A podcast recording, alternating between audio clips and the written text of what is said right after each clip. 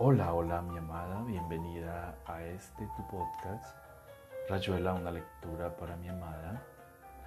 Recordando que este podcast lo realizo con todo el amor del mundo dedicado a ti. Te amo, te amo con todo mi corazón. Hoy continuaremos leyendo algunos relatos de Julio Cortázar. Te amo con toda mi alma, mi dulce desconocida, mi dulce amada. Continuamos con la lectura de 62 Modelo para Armar de Julio Cortázar. De a ratos se había acordado de las palabras entrecantadas, dichas y silbadas por Calac. Un tango donde se hablaba de perder un amor nada más que para salvarlo. Una cosa por el estilo que en la traducción amablemente facilitada por Calac debía perder bastante de su sentido. Más tarde, Nicole había pensado pedirle que le repitiera las palabras, pero ya estaban saliendo del museo, donde después de la llegada de Harold Harrelson y la remoción del retrato del Dr. Lisons, Marras hablaba todo el tiempo pidiendo explicaciones sobre lo ocurrido y después Calac se había ido silbando el tango en la llovizna y Marras se la había llevado a ver Oporto a un pub y por la noche al cine.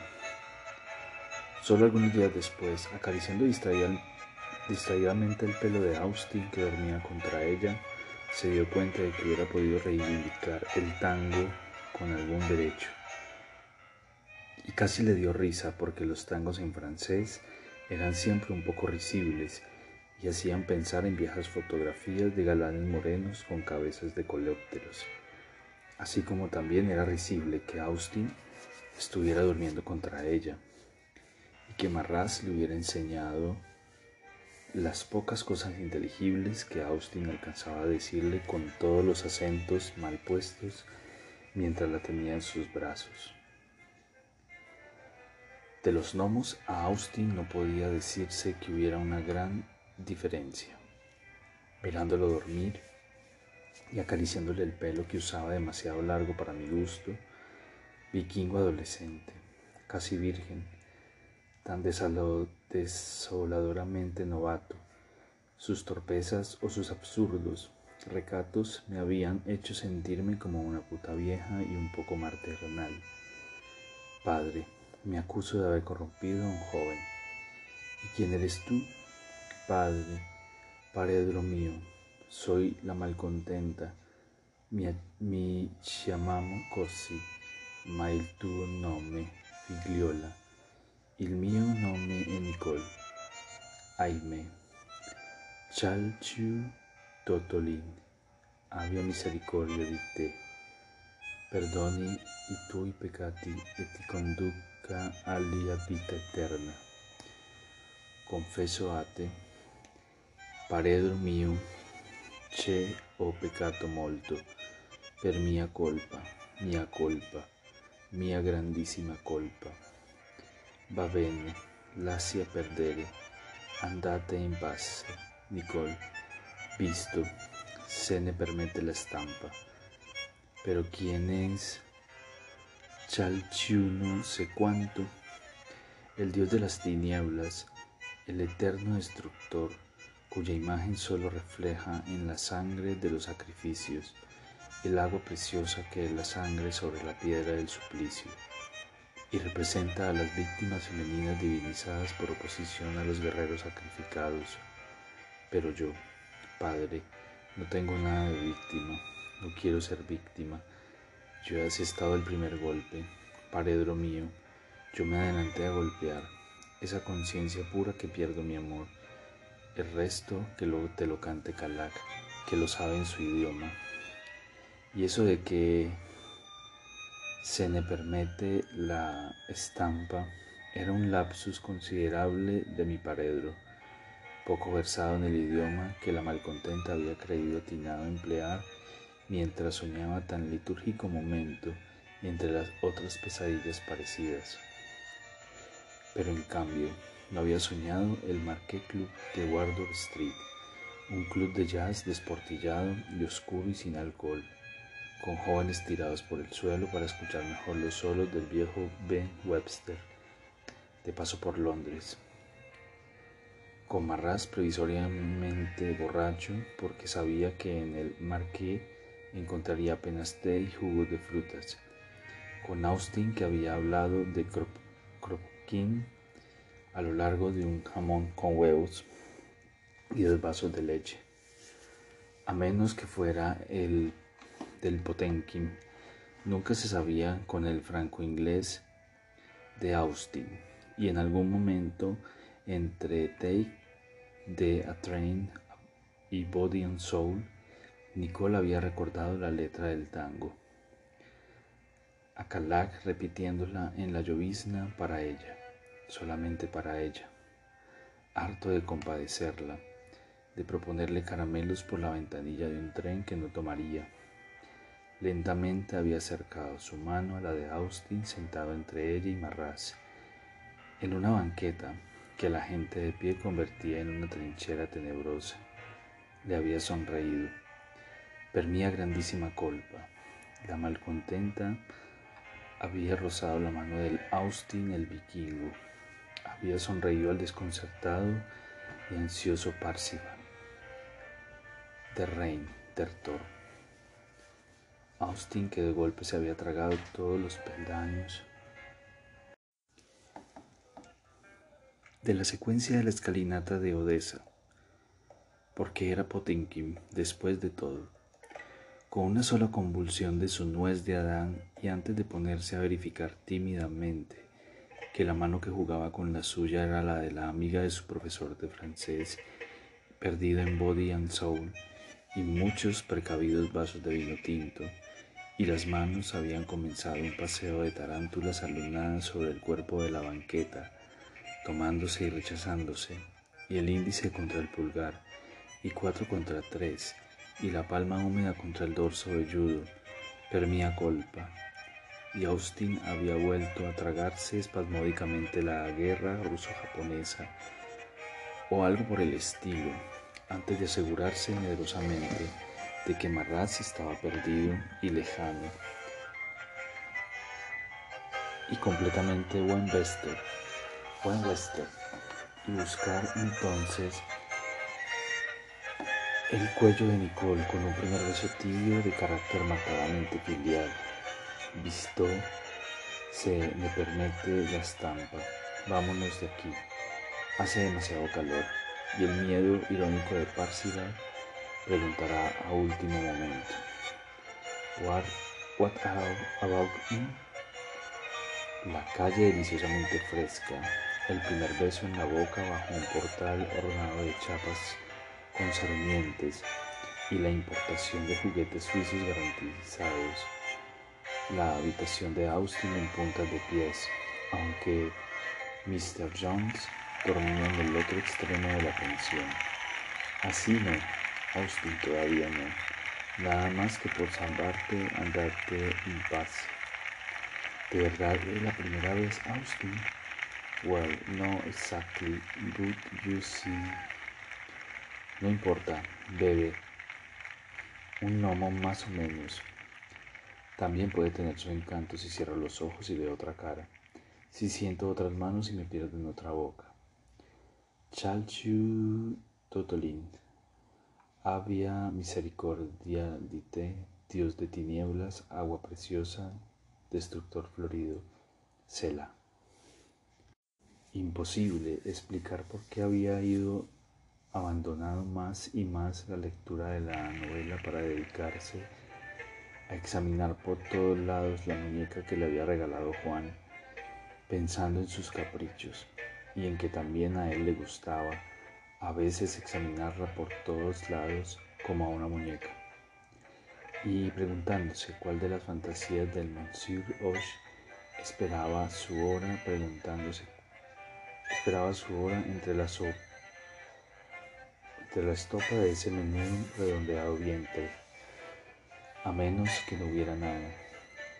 que Juan se hubiera divertido en contarle mentiras la noche del tren de Calais. Entonces el peso del silencio en la habitación de Ladislao Boleslavsky. Un miedo pegajoso y humillante había subido poco a poco hasta Ted, obligándola bruscamente a vestirse. Franquear la doble puerta después de espiar azoradamente por una mirilla, subir la escalera histórica y por el pasillo en penumbras, correr hasta la primera puerta entornada tras de la cual ya nada podía impedirle agarrarse casi convulsivamente de Juan y descubrir con un repentino e inoportuno regocijo que también Juan estaba temblando que su primera reacción al sentir las manos de Tel cerca de su cara había sido iniciar un gancho de izquierda que solo el ángel de la guarda de todo escandinavo pudo convertir en un abrazo de reconocimiento y una rotación en pareja coincidente con el movimiento que iniciaba Frau Marta para contornear la cama iluminando siempre la cara de la chica inglesa con, que con los ojos abiertos y fijos parecía ignorar el lento discurrir de la linterna sorda.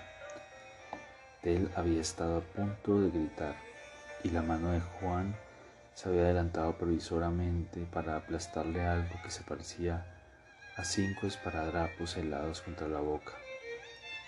Y Tel había comprendido y Juan había retirado los dedos para hundirlos en el hombro de Tel con el mensaje inimaginable de aquí estoy, no tengas miedo, que para Tel con el mensaje que para Tel no significaba gran cosa por la forma en que estaba temblando Juan y por la fascinación de esa cara inscrita en un disco amarillo y que parecía sonreír levemente, como esperando, pero entonces habían llegado tarde lo sabían ya sin necesidad de hablarse y casi hubiera sido ridículo gritar, encender la luz y alborotar el hotel por algo consumado y que la repetición al infinito no agravaría. Era mejor quedarse pegados a la puerta para ver al fin y al cabo se habían mudado para eso al hotel del rey de Hungría. No exactamente para eso, pero sí sus buenas intenciones habían fracasado no les quedaba gran cosa por hacer y además la chica inglesa parecía tan plácida y feliz. Miraba acercarse a paso a paso a Frau Marta que se dibujaba detrás de la linterna sorda como un arbusto reseco y anguloso. Una mano en el aire acerca de la que sostenía la linterna, el halo gris del pelo iluminado por un resto de luz que debía escaparse de alguna grieta de la hojalata, a menos que todas las linternas sordas perdieran un poco de luz por la parte posterior y que también la linterna de Erzsébet Batory hubiera iluminado vagamente la cabellera negra de la condesa, mientras se acercaba a la cama donde una criadita de pies y manos se debatía amordazada.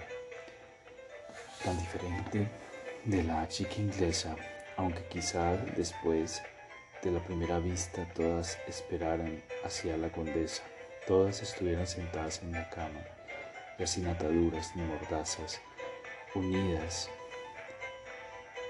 por otro lazo más profundo a la visitante que posaba la linterna sorda en la noche, en la mesa de noche, de manera que siguiese iluminando el perfil de la chica que no se había movido. La garganta de la mano de Frau Marta empezaba a descubrir corriendo poco a poco el cuello de puntillas del pijama rosa.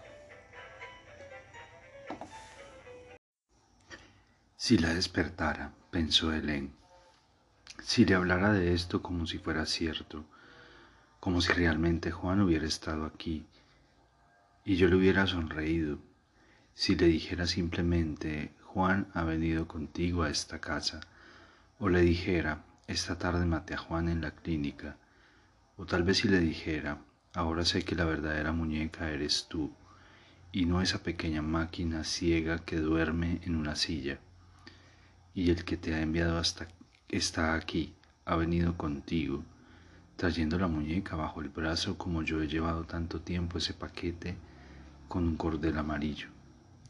Si le dijera, estaba desnudo y era tan joven y yo nunca había mirado unos hombros, un sexo como si fueran otra cosa que unos hombros y un sexo. Nunca había pensado que alguien pudiera parecerse tanto a Juan, porque creo que nunca he sabido cómo era Juan. Si le dijera, te envidio, te envidio, envidio ese sueño de guijarro pulido que te ciñe, esa mano que has dejado venir hasta mi almohada, envidio que puedas irte de tu casa, pelearte con las escolopendras, ser virgen y estar tan viva para alguien que se te irá acercando por alguna calle del tiempo, temblar como una gota de agua al borde del futuro, ser tan húmeda, tan cogollo, tan gusanito inicial asomándose al sol. Si te lo dijera, sin despertarte, pero de alguna manera llegando hasta tu centro, si te murmurara en la oreja, huye de los cátaros, si pudiera quitarte un poco de tanta vida sin lastimarte, sin pentotal, si me fuera dado disponer de la perpetua mañana que te envuelve para llevarla hasta ese sótano donde hay gente llorando sin, sin comprender, repetir el gesto y decir, ahora voy a pincharlo, ahora no dolerá nada, y que él abriera los ojos y sintiera entrar en la vena un calor de regreso, de remisión, y yo pudiera volver a tenderme a tu lado sin que te dieras cuenta de que me había ido, de que Juan estaba ahí en la oscuridad, de que una lenta ceremonia incomprensible nos había acercado en la noche desde nuestras infinitas distancias desde la tristeza de Juan, desde la alegría de Potranca, desde mis manos llenas de sal, pero quizá, no quizá, ya no hubiera quedado sal entre mis dedos, quizá me hubiera salvado sin saberlo, desde un capricho de Tel, desde la muñeca que es Tel y es Juan y sobre todo eres tú, y entonces fuera posible dormir como estás durmiendo como duerme la muñeca en la cama que le has hecho, y despertar más cerca de ti y de Juan y del mundo. En un comienzo de reconciliación o de olvido, aceptando que la leche puede volcarse en el fuego sin escándalo, que los platos quedan, queden sucios hasta la noche, que se pueda vivir con una cama deshecha o con un hombre que abandona la ropa por todas partes y vacía la pipa en el pocillo del café.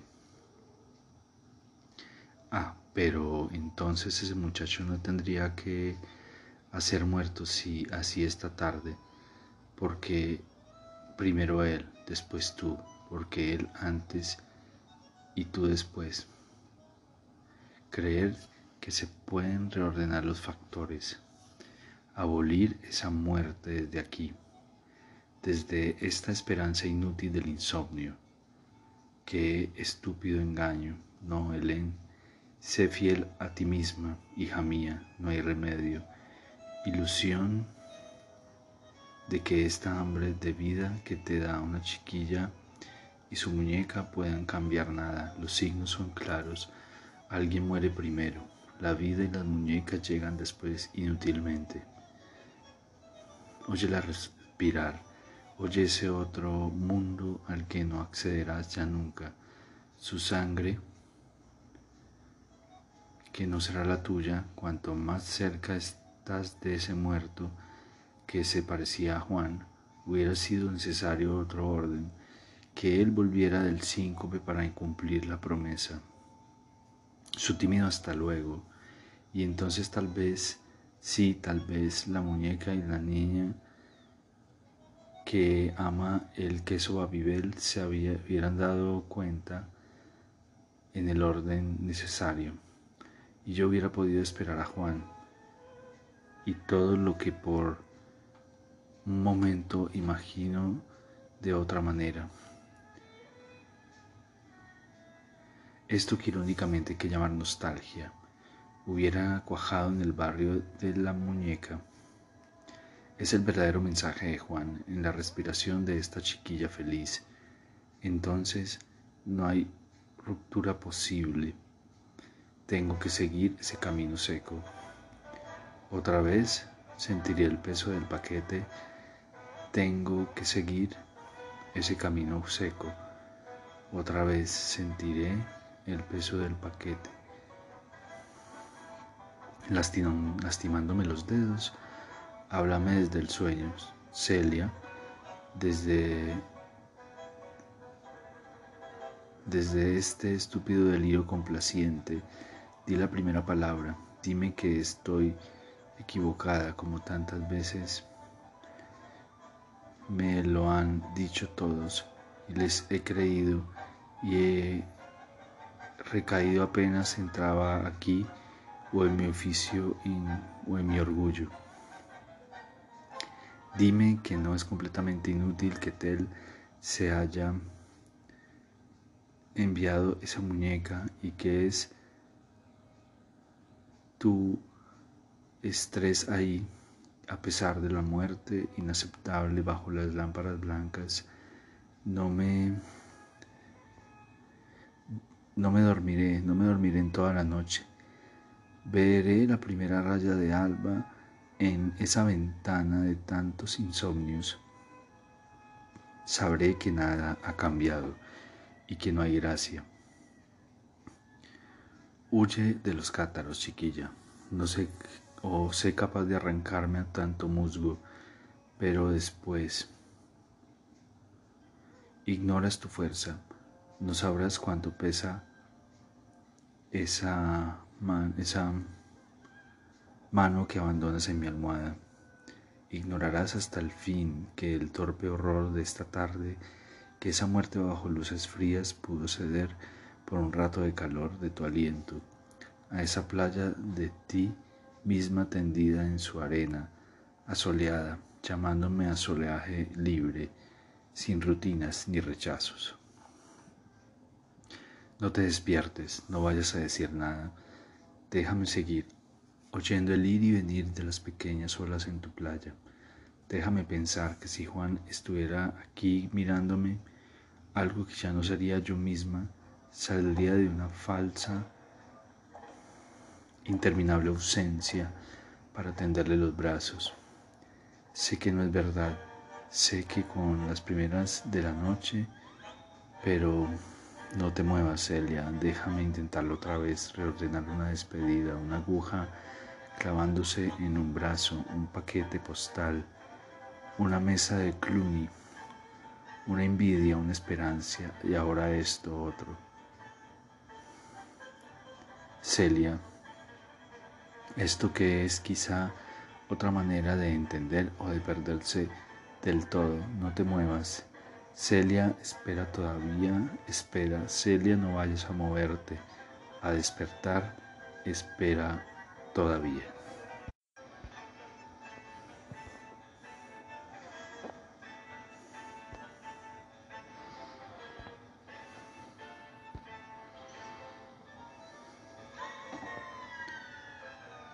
Pero entonces ya está. Oh sí, no hay más que verle los ojos, murmuró yo Juan. No supimos vigilar bien, ahora es tarde como casi siempre. Pero entonces ya está. Oh sí, no hay más que verle los ojos, murmuró Juan. No supimos vigilar bien, ahora es tarde como casi siempre. Esto va a ser mejor que no lo contemos, dijo Ted, la gente sería lo va a encontrar ridículo.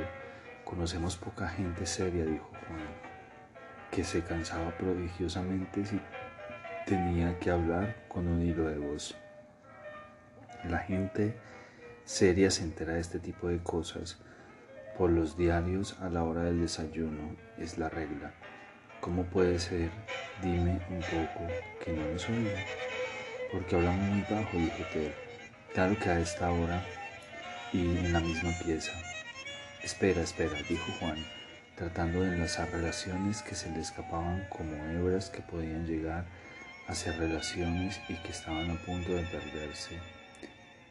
ahora que de pronto y oscuramente creía encender, quería entender por qué Frau Marta no se había dado por aludida de su presencia, porque la puerta había quedado entornada y Tel había podido llegar tan fácilmente hasta él, porque la chica inglesa estaba despierta, al igual que la noche del restaurante Polidor, pasando como una ráfaga por algo que no era exactamente la memoria.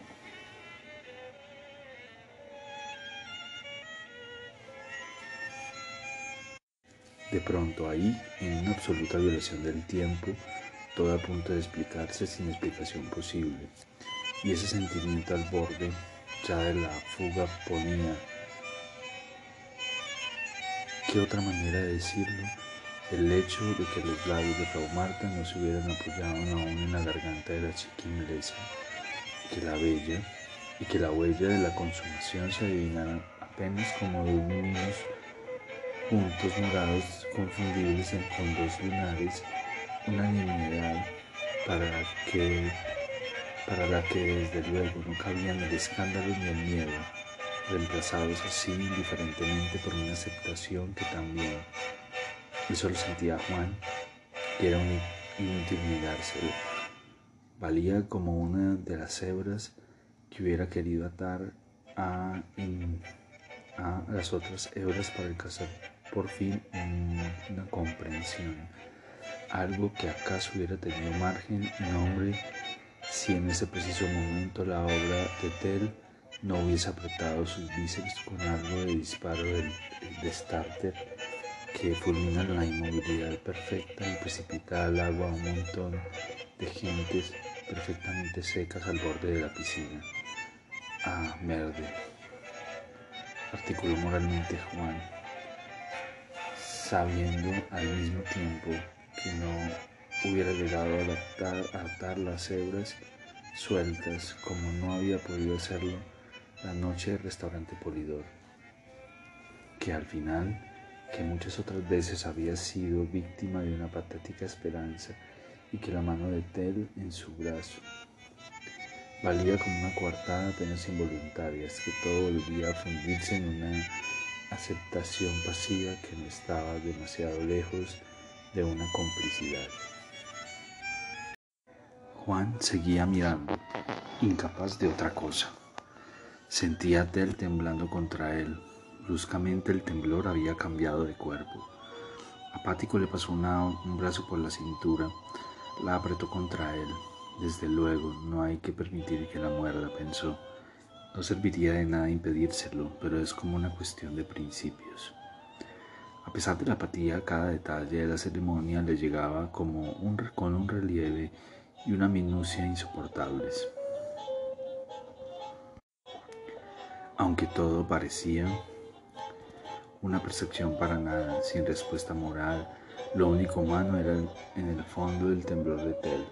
Su miedo ahora que Frau Marta se inclinaba poco a poco como si retardara su placer y después con un movimiento inesperado acercaba las manos a la cintura de la chica inglesa y empezaba a tirar hacia arriba el pijama rosa.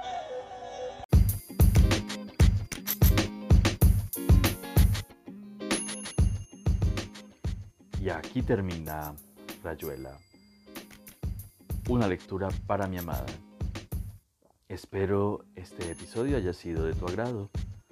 Te amo, te amo, mi dulce amada, amor de mi vida. Te amo, te amo. Espera nuestro próximo episodio. Hasta pronto. Te amo, te amo.